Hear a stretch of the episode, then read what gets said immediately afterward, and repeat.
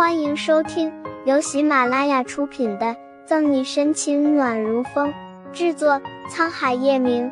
欢迎订阅收听。第四百六十四章，很有气死人不偿命的本事。沈队，这个男人很明显。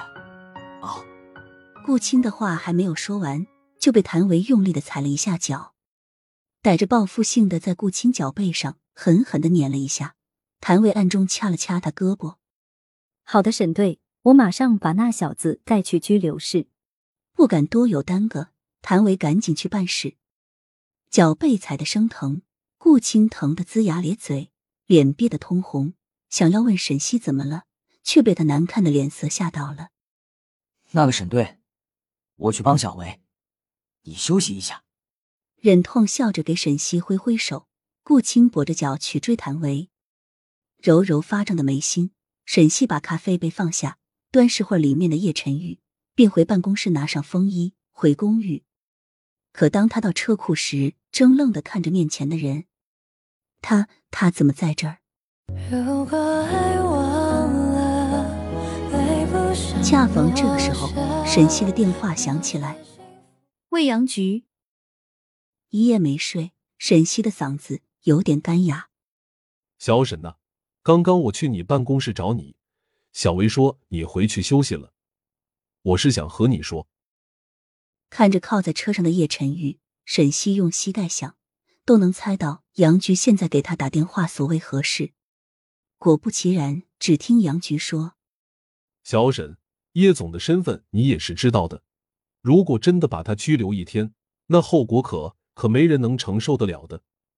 所以我自作主张，先暂时把他放了，怎么样？”杨局商量的语气中还有着祈求。可怜兮兮的，让人不忍心拒绝。瞅着办公室没人，杨局压低声音：“再说了，小沈，叶总作为叶氏集团的总裁，怎么可能会喝酒滋事是吧？这一切都是误会。”我明白了，杨局，没事的话，我先挂了。听杨局解释完，沈西大致知道他的顾虑，是他考虑不周，忘了叶晨玉的身份。沈西本就烦躁的心情。现在更想打人，不给叶晨玉一个眼神，拿出车钥匙打开车门，兀自上了车。可沈西前脚上车门还来不及关，叶晨玉便拉开了他副驾驶座的门。你干嘛？拉住车门，沈西警惕不善的盯着叶晨玉。回家。叶晨玉说的理所当然，一蜘蛛一拳揍在叶晨玉脸上的冲动，沈西友好的提示。叶总，您回您的家，我回我的小公寓，咱们井水不犯河水，好吗？一晚上没睡，沈西头晕脑胀，此时此刻只想回家躺床上好好睡一觉。什么叶晨玉，什么左心言，都通通见鬼。唇角掠起笑意，叶晨玉搬开沈西的手，修长的腿一抬，便坐上车。好了，开车吧。完了，叶晨玉抱着手臂，闭上眼睛。也不知道是不是真的睡着了，看着赖皮狗一样的叶晨玉，沈西嘴角猛抽，太阳穴气得突突突的跳着。不是说好的老死不相往来了吗？叶变态这是什么意思？是打算赖上他了？